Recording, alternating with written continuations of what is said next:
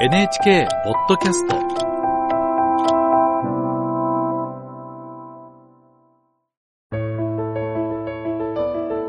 物語やエッセイの朗読をお届けするラジル文庫。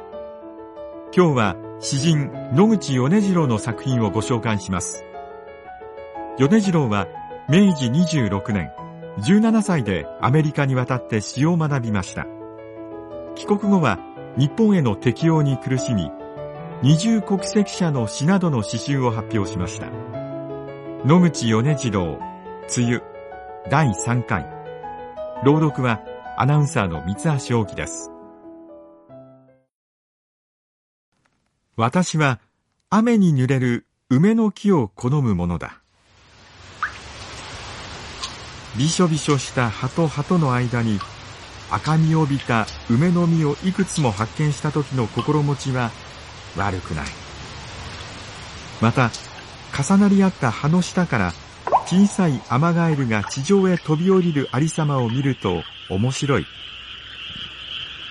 遠方から聞こえてくるカエルの合唱を聞くときくらい日本の自然という感の深い時はない。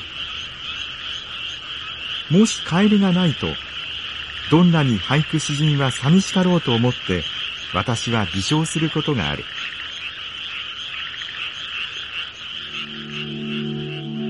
私は柳の風情に富むことをいつも賛美している。ことにこの木が細かい雨に濡れる姿は何とも言いようのないくらいに死守がある。今は目に青葉山ホトトギスの季節だ。日本の詩人としてホトトギスの声を知らないとあっては確かに一代の地獄であろう。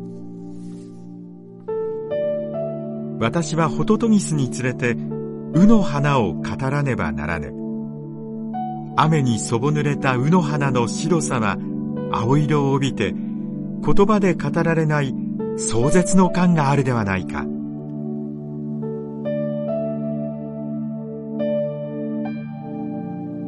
こう雨が3日も4日も続いては鬱陶しいという人があるが私はこの鬱陶しい気分が好きだ。いな、私には鬱陶しくない。私は家の庭に面するガラス障子を開け放ち、書斎の椅子に座りながら、眼前の蓬莱の島を眺めて喜ぶ。天気の良い日には、単に病学台に過ぎない庭が、もうもうたる雨に包まれて、それが絵にある蓬莱の島と一変するのだ。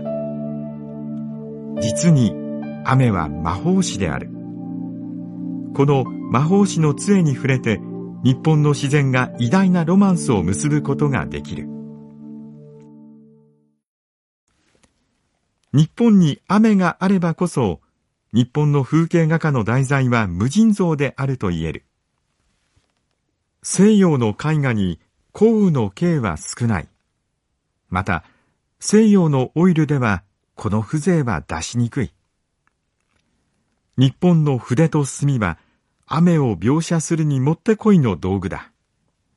私は雨を来賛するとともに筆と墨とを賛美せねばならない。私は年の若い頃から外国に成長して筆と墨との使用法を知らずに来た。しかるに近頃になってその私的価値を認めどうかしてその使用法の秘密を学びたいと思っている。時は梅雨期に近い。部屋の畳の上に座り一つ赤い毛線でも敷いて絵式取ろうかとさえ思っている。少なくも私は日本人の手習いをしたいと思っている。また手習いをするに梅雨期くらいいい季節はあるまい。雨はしとしとと降る。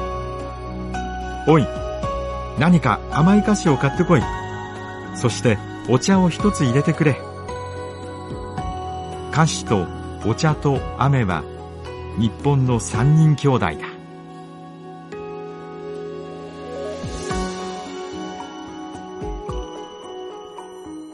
野口米次郎、梅雨、第3回。